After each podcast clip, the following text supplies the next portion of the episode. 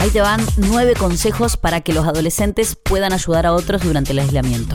Bien, ¿estás cansado de ver al pibe que está ahí todo el tiempo en la compu? Para, tenemos una alternativa para ayudar en esta sexta entrega de la innovadora campaña hashtag en casa con salud, pensada para, para Facebook, para Instagram, desde el Instituto de Neurología Cognitiva, eh, con el apoyo de UNICEF.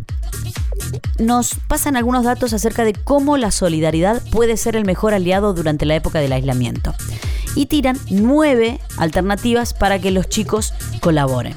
1. Compartir buena información de fuentes confiables. 2. Chatear con amigos y familiares que viven solos.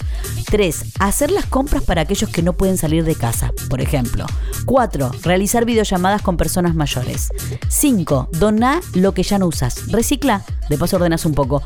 6. Compartí tus mejores recetas, rutinas de baile, algo de entretenimiento. 7. Crea y participa en campañas de ayuda. 8. Participa en las tareas del hogar. Por favor, te lo pido.